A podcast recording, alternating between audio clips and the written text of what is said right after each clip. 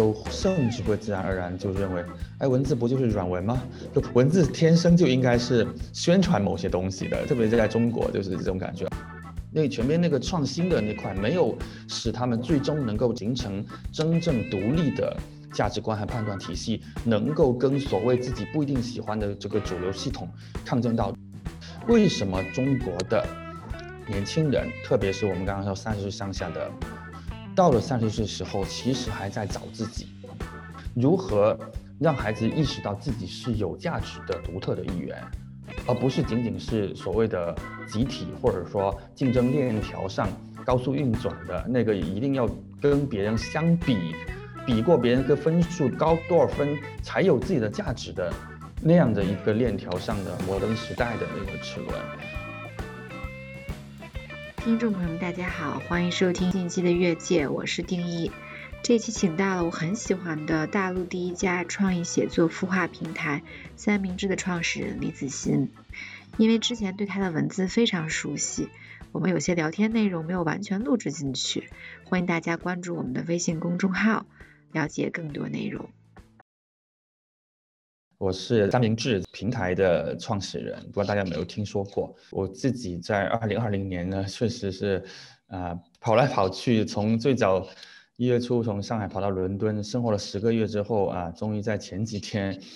从伦敦跑回上海，然后并且成功的解除了隔离，然后现在来跟啊丁一来录这个节目。刚刚提到，不知道听众有没有听说过这个点很有意思，因为我。想起你现在也在做播客嘛？一开始提到说三明治是做了十年也没火。你曾经你自己提到是报社最年轻的副主任，后来本来刚做三明治的时候采访了一些可以说很很厉害很火的人，因为毕竟是做专访，嗯，非常有特长。但是你又提到说啊，我厌倦了采访那些 KOL，就他们不再变得有趣。你就慢慢的其实从三明治的战略方向，我觉得。走了一个可以说偏小众的道路，我不知道这个整个的发展过程中是不是有趣，好像是一个很重要的标准。呃，有趣当然是一个很重要的标准。用几句话来总结十年，当然不容易，更何况你刚刚还提到说报社的最年轻的副主任什么，那可可不只是十年，那个都快二十年。KOL 不再变得有趣，那个是我大概在。可能二零一六一七年的感受啊，因为这个其实是一个相对的概念啊，说相对比起我们在啊，我在二零一零年底、二零一一年初啊做三明治，然后采访很多朋友，很多呃有趣的那个时候的三明治个体的时候，我觉得到了这个一六一七年开始有了一些。那个初期的这个网红的概念嘛，就是呃，这个叫 KOL 的这个群体，就是在那个时候差不多崛起起来的。因为原来在一零一一的时候，呃，这些人还是同样很有趣的人，很有趣的个体，就是社会上还没有把他们归类，就那个时候还是有个名人群体加一个素人群体，中间就。空空荡荡就 就就没有呃所谓的一个阶层，那应运而生，或者说他是越来越意识到自己这样一个圈子的存在，然后商业开始想跟他们去结合啊，然后他们也在呃做很多很多个自己的事情，那我觉得其实看到朋友们去。去做呃自己喜欢的事情，并且能够得到发展，其实是一个很好的事情。就是是从广广泛意义来讲，你那个时候去接触一些 KOL，做一些啊访谈什么的，有时候确实会觉得啊他们的 concern 比以前多啊，然后他们的对对待这种呃又又公开的文字啊记录啊什么的，就是呃就会就会。嗯，可可能要一起看一下或怎么样，再到再到后来，我觉得我讲到了，可能一八一九或者到现在，其实更可悲的是，呃，没有经历过媒体传统媒体时代的那样的一些读者或者听众。都甚至会自然而然就认为，哎，文字不就是软文吗？就文字天生就应该是宣传某些东西的，特别是在中国就是这种感觉啊。就我对我们来说，我觉得有时候会有点无语，就是说，呃，文字和写作这么独立的一个事情，它自古存在，它它真的不是只有去带货和软文的这个功能。但是现在你看，确实有一部分的年轻一代，他啊对文字的期待就是这样，像生就是这样子。我之前也有幸就是在三明治的这个海外，诶，名字叫什么？海外写作者群，就这样被选进去，经受了一些培训，讲的很多东西对我还非常有触动，就提到了啊，包括语言的媚俗化啊，就各种怎么更严肃的、更尊重自己的文字的表达。刚才提到了这种。时代可以说对这个现象的推动，然后还有包括现在年轻人的一些消费习惯或者对待文字的态度。你好像前几天发的这个招聘帖里也有一些这样的就是探讨。呃，现在我们大概位于三十左右年轻人，其实就是等于是我这一代和你对比了一下十年前，你说那个时候三明治就当时你想做的呃那一批三十左右的年轻人这个状态的不同。你特别提到说，觉得现在好像我们这一代对于比如说冒险呀、什么理想主义的心理诉求都低于了十年前，就挺像你刚刚描绘的这种，嗯，不管是焦虑感还是就是浮躁感，你可以具体说一下这种感觉的根据吗？我知道，因为你接触了非常多的写作者，可能是这个中间给你的这种这种触动。我想不仅仅是接触写作者给我的触动吧，因为我觉得我们如果你所谓的判断所谓的一代人，你不能可能不能只是说从你接触的写作者去判断，那肯定还接触的还是更广泛的群体啊。从我自己就是十几十几年前身为那个年轻人，呃，自己关注同龄人，到现在关注比我小十岁二十岁的这样的。年轻人，呃，我想其实确实有有大量的接触吧，包括我现在自己的，呃，工作中，因为我算自己创业嘛，那我下边跟我太太的这个事业里边，我们也有。七八十号的 年轻的同事啊，所以其实也是跟他们有很多这个朝夕相处的时间和共同呃工作的这些经历，然后再加上你对呃无论从大众传媒还是说你在社会的一些活动啊等等有一些呃接触和思考吧。我想呃你刚刚谈到的这个问题实际上是呃当然是有点复杂的啊，并不是那么简单的，就是说好像。呃，一下子是要去给一代人下一个怎么样的一个定论啊？只是我觉得这个是一个个人的一个观察或者感知，确实就像我呃在文章里提到的，可能十年前的我们说的这种三十岁上下的年轻人，呃那个时候的三明治一代，先立业后创新嘛，他这个立业所谓就是说你相对有一个。呃，看似还不错的工作啊，他不见得稳定啊，但是反正就说自己对觉得对工作觉得还还可以，然后呢，也可能工作了有个有那么个，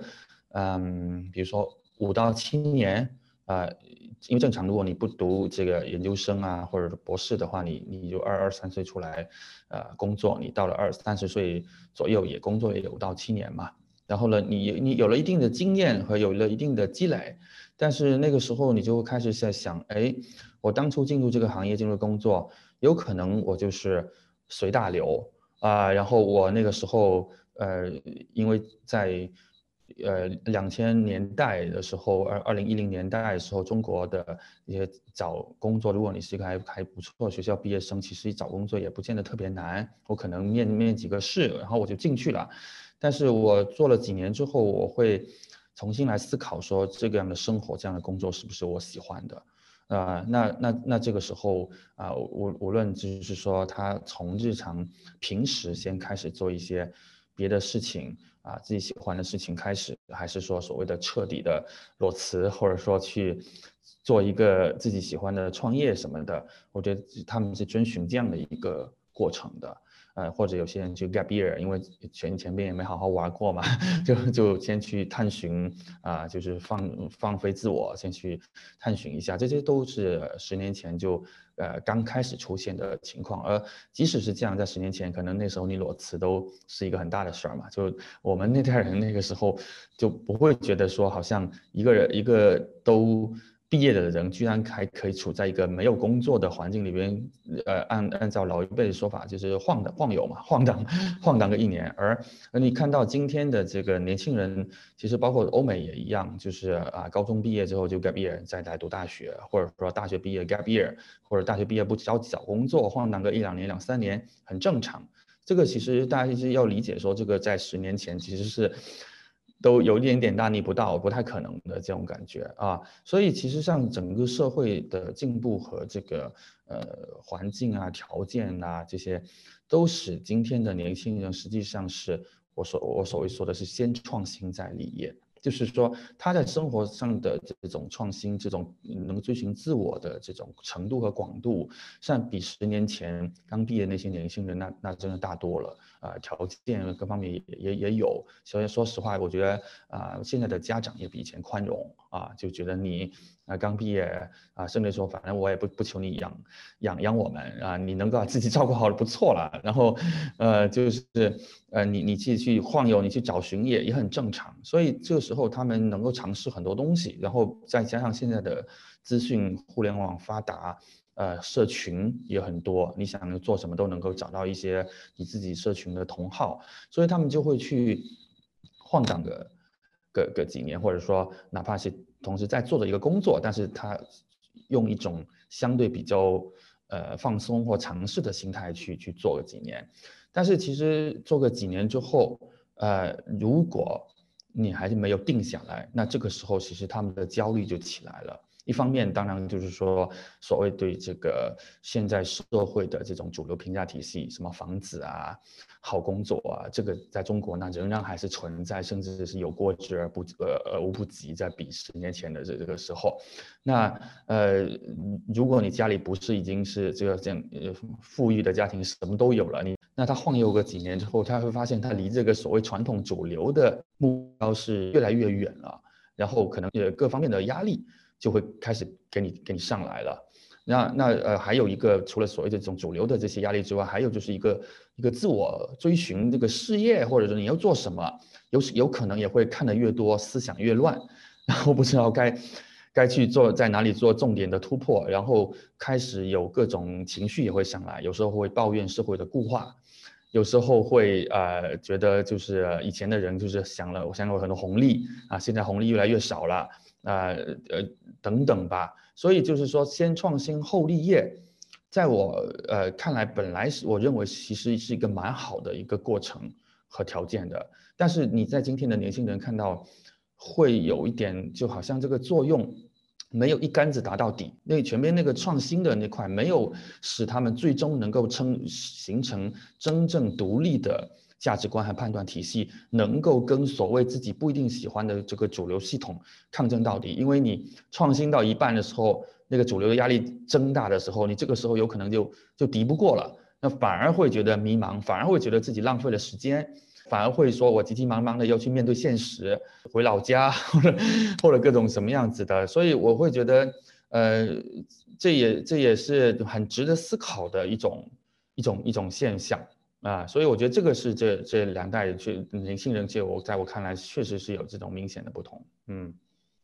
我觉得特别敏锐，你提到这种，即使有很多创新或者说有趣的探讨。但是其实没有形成这样一个完整价值观，那在包括可能物质基础也没有完全想到，那这样的面对外面的很多冲击的时候，可能就很容易崩塌或者就转向另外一个方向。嗯嗯，包括我感觉刚才你虽然没有提到，但感觉还暗含了一种另外一个压力，就是当大家都在追寻自己要很有趣、很创新的时候，这种对自己这种追寻必须要跟别人不一样的这种压力。也是非常大的，就可能之前十年前你们的追寻，在探索一些不同样不同的东西的时候，是一种出于本心的，我想做，对，就感觉大家如果都在去做不一样的事情，然后都是想去做，嗯，一个独呃有趣的灵魂，是另外一个新的价值上面的一个冲击还有压力，这就是可能一部分原因，我很关心世界公民这个概念。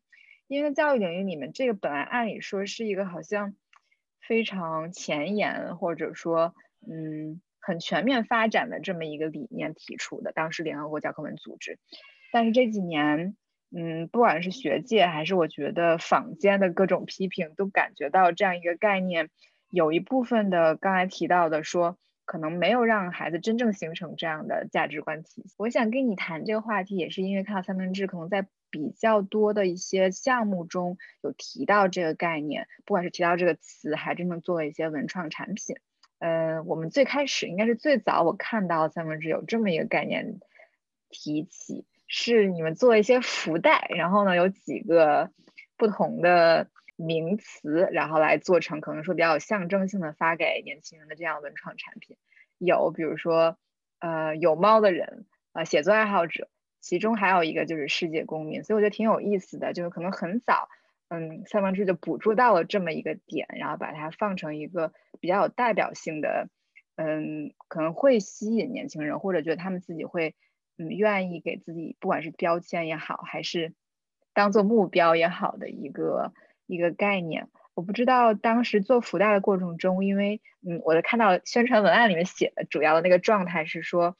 我在全世界穿梭，读每个国家的故事，认识每一个地方的人，这样的一个嗯想象，是嗯当时你对大概写出世界公民这个福袋的一个比较有代表性的状态吗？嗯，还是说现在可能会有更多的一些新的想法，因为现在我看到你们的一些新的青少年项目中会有更更多层面的一些探讨。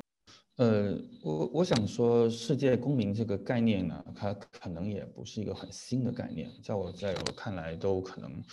至少出现了十年以上了啊。那有近两年，实际上好像呃，在中文语境世界里面提的比较少了。啊，我想它有很多种原因啊，呃，包括我可能我我我自己也不算提的很多。呃，实际上在我看来呢，中国新一代的年轻人实际上在很大程度意义上，他依然是世界公民，只是他们自己可能有时候是不自知，或者说自己不想被所谓归类在这么一个标签里边，因为其实这个标签就像我说，它不是一个特别新的东西，是因为它的意的意涵。呃，可能对于每个人都有不同的定义啊，那所以呃，被归类其实也不是今天的年轻人很那么喜欢的一个事情。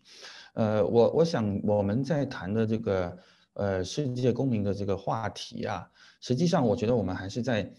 呃谈的是一种状态，或者说如果你把它放在这个教育这个定义下来谈世界公民，可能会更加的，我觉得有有一个确切的一个范围。啊，因为这个 term 嘛，这个世界公民这个 term，它实际上可以放在不同的一些呃范畴下去谈的，比如有时候是放在媒体的范畴下去谈，有时候是放在这个政治学的范畴下去谈。那我我我的理解是我们今天是把它想放在教育的这个范畴下去谈，对吗？对我我我可能看到了比较，因为我自己就关注这个概念，总觉得你们总是提到的概念，包括我以为，比如说每日书，包括你们最新设计的 mentor 计划。有提到这个世界公民，让我会把它当成一个，好像你们会很喜欢他们，但这样听上去，我的感受并不准确。你并不觉得它会是一个很核心你想提到的东西。如果从教育的范畴来说，呃，是这样的，我我对世界公民的这个背后的这个理念和它所代表的这个状态啊，我肯定是绝对是呃喜欢，并且是。在推动去做的，包括像你刚刚提到的每日书啊，或者说我们的青少年教育项目啊等等，我想肯定是这样子。只是说，我像我刚刚说的，在中文世界里谈世界公民这样的一个 term，现在比以前复杂。然后就或者说，它因为这个词儿不新，那中文世界里很喜欢推陈出新。然后一个词儿，当如果它有有了一定的这个年代之后，它所传递的那个意思也容易被误解。就就然后他就变得好像不是特别确切，所以我我刚刚的这个态度是说。我对他所代表的状态和呃说呃我们去推动这个事情，我肯定还是乐此不疲的。但是是否就一定要把它提作世界公民这么一个确切的词汇？其实我是保持开放的态度的，可以可以这么来说，也可以不这么来说。怎么反正我们词语我们总能够找到一个一些新的表达方式嘛，就是就是这样子。但是如果我们来谈的是这么一个一个世界公民的状态啊，无论是刚刚说的年轻人，今天三明治一代的年轻人在全世界，界因为我们那么多海外写作者也好，或者说我们很海外生活的朋友啊，还还有还有在国内的来来去去的这些朋友很多，或者说我们对培养啊接下来新一代的这个年轻人孩子们啊往这个方向去，我想这些我都有蛮多话题可以聊的。嗯，好呀，我们可以从刚刚你提到的这个培养下一代。就是因为，尤其是你们，嗯，应该算疫情期间推出的这个 mentor 计划，嗯，特别提到要认识世界、思辨社会、调研议题，甚至有提到特别具体的说要为这个世界其他成员发声。我们可以从这个更具体的点，嗯，来谈。如果说到这个，呃，mentor 这个计划呢，就是，呃，是我确实在，呃，疫情之间。呃，产生的一个新的尝试，因为呃，三明治在过去这十年的发展过程中呢，最开始是做了就是年轻人的那块写作平台啊，生活方式的这种分享的这么一个平台。大概在呃五六年前呢，我们就开始做了儿童的事情啊，尤其在上海还有线下空间等等，中英文都有。做到了五六年之后呢。我们的那些跟呃最早跟我们一起，我们影响了呃的孩子，他们大概是从呃那个时候大概七八岁吧，就长到了现在大概是三四岁，呃而且呢刚好是我儿子，他也是呃这这期这批人中的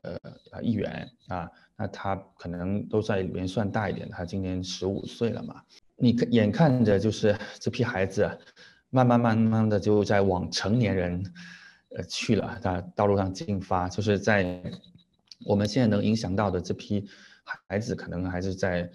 呃最大的还是在十三到十五岁之间。那三明治的成人那个平台里面，偶尔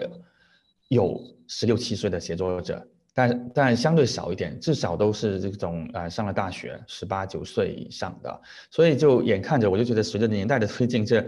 两边快合拢了。就是过几年我的孩子也要上了大学，那我我我对这个整个，呃，算我们近二十年来中国人的这样的一些关注和我们做的事情的这个链条啊，就马上要合拢了。但是呢，因为现在还处在没有完全合拢的这个状态嘛，那我就在想，那没有合拢的这块部分，加上接下来的这个三五年时间，在这个从十几岁的这个青少年期没合拢的部分，我们又做一个什么东西来帮助他们？那也其实也是在实验我们的产品和想法，所以就有了这么一个。mentor 这个计划，那 mentor 的意思确实从字面上就是说，所谓也是有个导师能够去慢慢慢慢引导。呃，那这个导师，我我当时呃想的是，我我也认识这么多的一些朋友，各行各业这个优秀的朋友，那么他们其实平时很多时候还是在跟成人交流的。那有有没有个机会让他们跟青少年去？进行交流。那我知道这个项目确实是有难度的，因为你跟青少年又说话，你是什么样的话语体系，你甚至你的课程设置都有让我这些啊 KOL 朋友们做，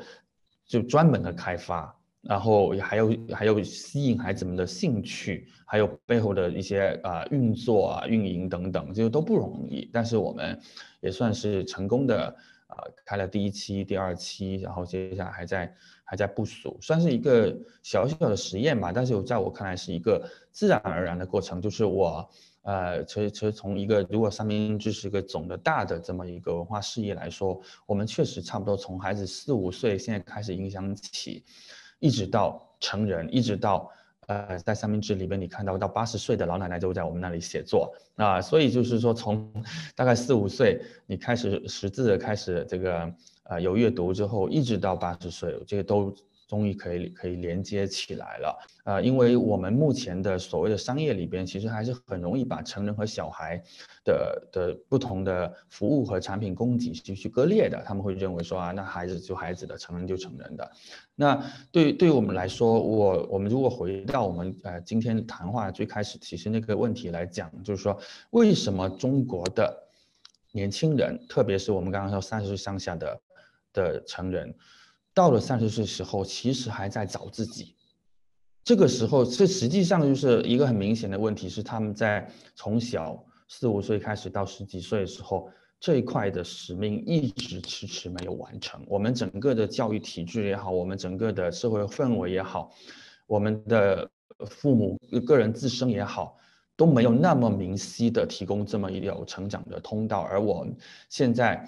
是希望，至少在三明治这个文化教育事业里边去鼓励。和影响更多的孩子，和孩子所所在的这个支持系统啊，能够在孩子从小的时候就意识到自己的价值和意识到如何去找寻和安放自己。所以我觉得这个实际上在我看来，我在我这边是一个完整和接上的一个链条。只是我觉得我现在这个可能在外界说起来要理解，还需要个几年的时间。嗯，像我开始。了解世界公民，包括我们可能一开始看文案都是在提说怎么了解社会、探索社会、做一些项目能影响这个世界。但刚刚你其实核心点是让他们发现自己，呃，包括你之前也提到说三明治过去十年的努力，实际上是通过。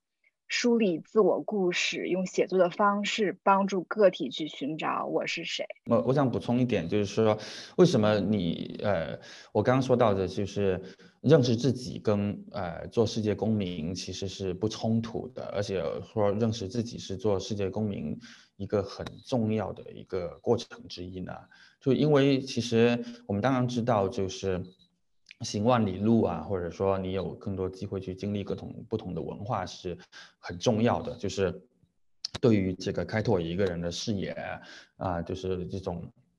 暴露在不同的文化里面是很很重要的。但是我们也看到很多人真的去玩了很多地方，他回来之后他还是找不到自己。很多很多的我们碰到的朋友啊，年轻人都是这样子，所以我觉得这两者它其实是相辅相成的，而且甚至我们认为说，呃，认识自己是一个相对先导的一个过程。这个认识自己的过程，其实。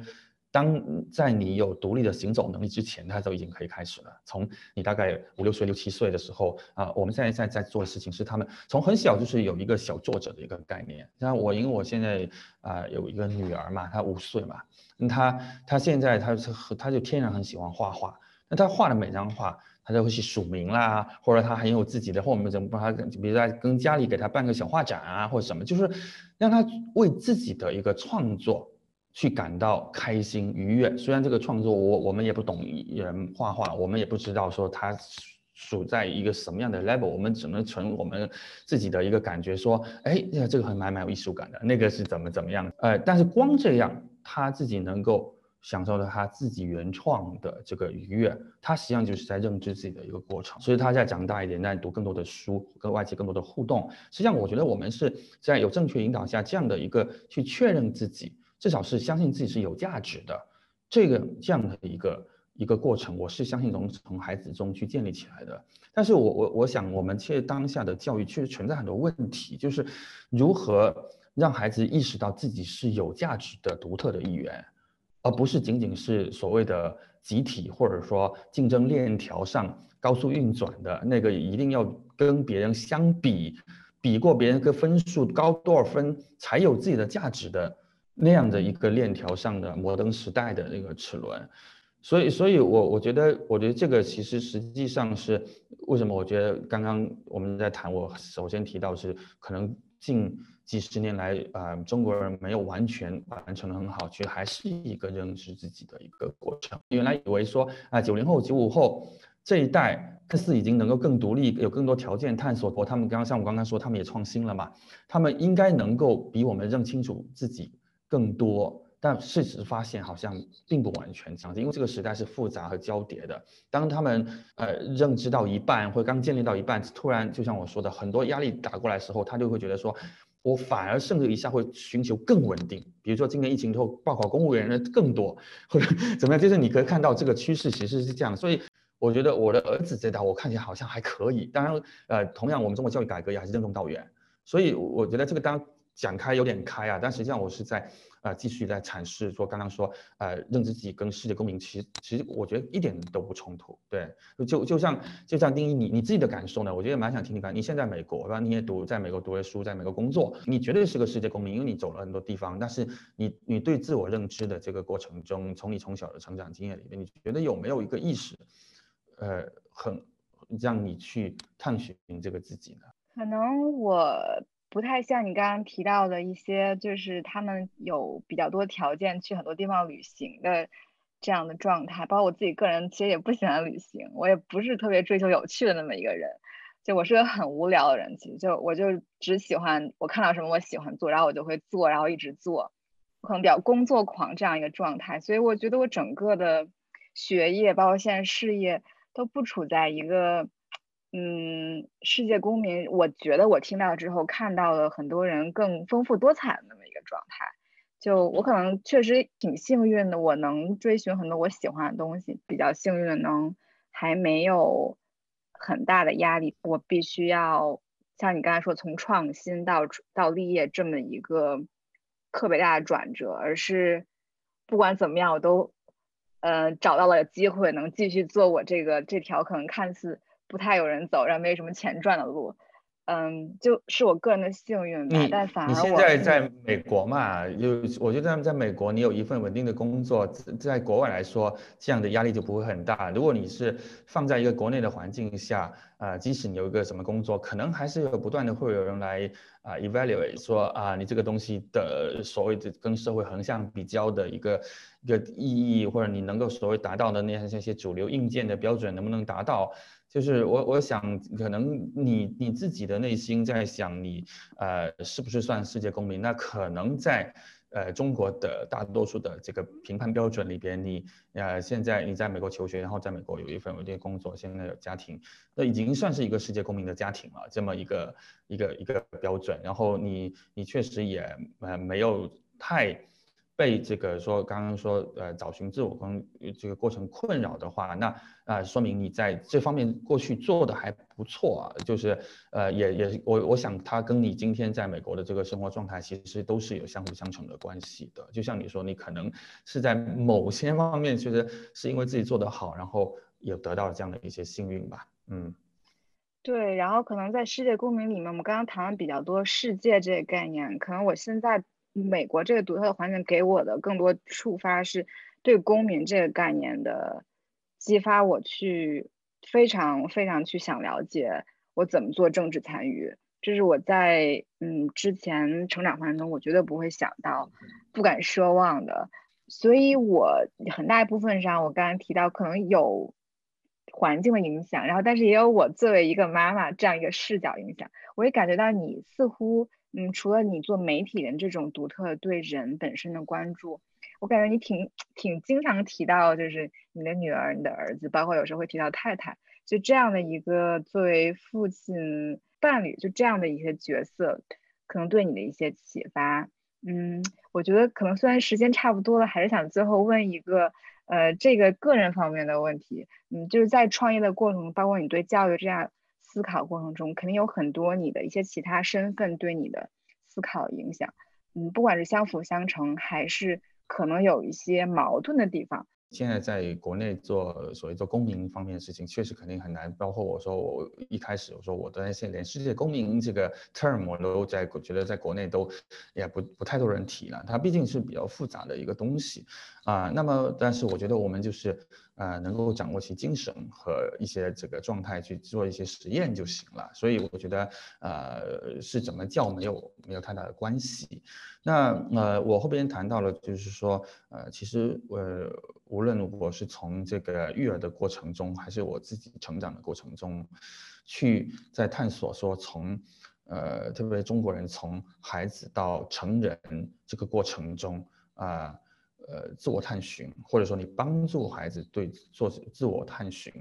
呃，以及呃，同时让他们能够去呃接触这个世界，呃，这个过程中你怎么做？所以我想我也是在呃过去的。五年、十年都是在做这样的事情。你你打比方说，我呃两个孩子，呃一个孩子是在呃，因为他是零五年生的，那我我是零九年，呃，我去伦敦读书的时候，那那个时候，呃，我太太是刚刚呃，香港大学的这个法律硕士毕业啊，她本来也有一个工作要要去做的，但是我突然得到了这个奖学金，然后能够去伦敦读书，我们在想的第一时间想的就是一家人要一起去。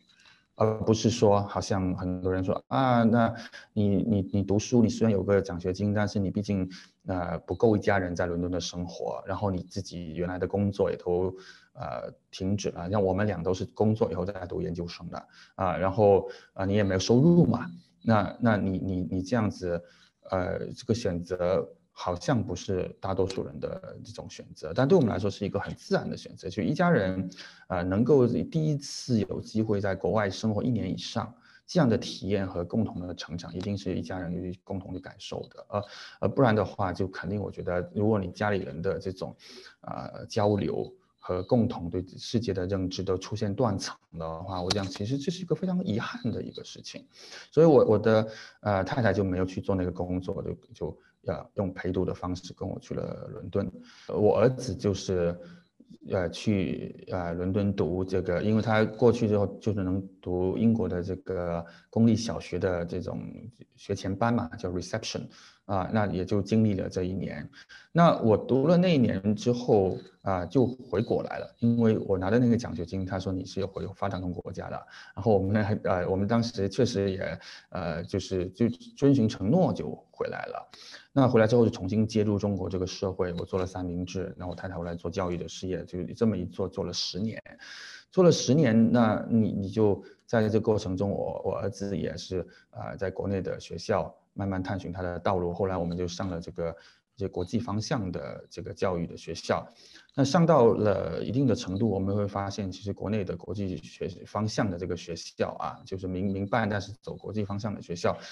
其实也存在的一些不足吧，或者说它本身跟本土的结合，在一些运行中，肯定，我觉得对我的孩子在青春期这个时候的成长，我我我在想着，我呃有条件的话，我还是希望把他送出国，再去在青春期这个很宝贵这个时间去。感受一下，而而且我们在做这个决定的那时候，啊，还没有疫情这个事情嘛，所以我们的当时整个的这个呃海外的低龄留学的趋势也在起来。那我们觉得他似乎也是可以的去呃去走这一步。那我们也是临时决定，然后他就去了英国的一个 boarding school 嘛。到了今年的这个疫情的这个爆发的时候，我是在疫情爆发之前，我已经在考虑说。哎，我要不要在我的上海这边的事业相对能够依依赖我的同事去帮忙呃管理的情况下，争取能多一点时间去英国生活？啊，一方面呢，是说我觉得我还是算对 boarding school 啊，但是我希望跟他保持一定的交流。如果在我在中国，那我我就不能跟他保持这个呃面对面的交流。但如果我去生活在伦敦，打个比方说，我就能够跟他有交流。然后我也想，我的女儿已经到了当年我儿子在英国读那个小学的那个年龄，如果有这个机会，我也想让他一起去去经历。啊，所以我们在那时候去年圣诞节，我们还稍微去看了一下女儿的学校。然后也拿到 offer，这个没想到这么什么手续签证还没办，突然疫情就来了。那我们我们就在想，疫情来了，那时候主要是觉得怕儿子回不了国嘛，那我们就过去过去呃陪伴他。结果陪伴，后来英国又这个疫情又起来，那我们家人也就回不来，回不来我就。呃，其实是有点像将计就计，我就直接申请了在那里的创业签证，因为本身我也想在英国做点事情，而且这样我女儿的读书啊签证问题也就解决了嘛，就不用再额外去申请其他的什么签证，就这样。所以我们一家人都是在这样的一个探索下，而且你本来，呃，就是如果没有疫情那么大的影响的话，或者说你在六七八月的时候，英国的疫情其实在往下落，大家还是蛮乐观的那个情况下。呃，觉得说，如果接下来这几年能够像以前一样的，呃，国际的 travel 这么自由的话，那本身这个签证没太大限制，它一年可以一百八十天在国内，一百八十天在在英国。那其实我来回这个管理和和这个 travel 和你去这个经受不同的经历不同的文化是没有什么问题的啊。但是没想到就是。到了十月份，这个疫情又急剧的这个这个恶化，那那确实会对明年的这个安排呃进行挑战。那我当然同样还是呃保留着这两边的一个居住和生活的这个这个可能性。啊，因为我回上海，我也会觉得说，其实我也不见得，呃，我现在这个事业一定要让我们 day to day 的每天都在这里。我觉得我们过去这年让同事有很多的成长的空间，他们做的也蛮好的。而且我觉得在国际化的教育的探索，在英国那些其实有很多事情可以做，只是目前被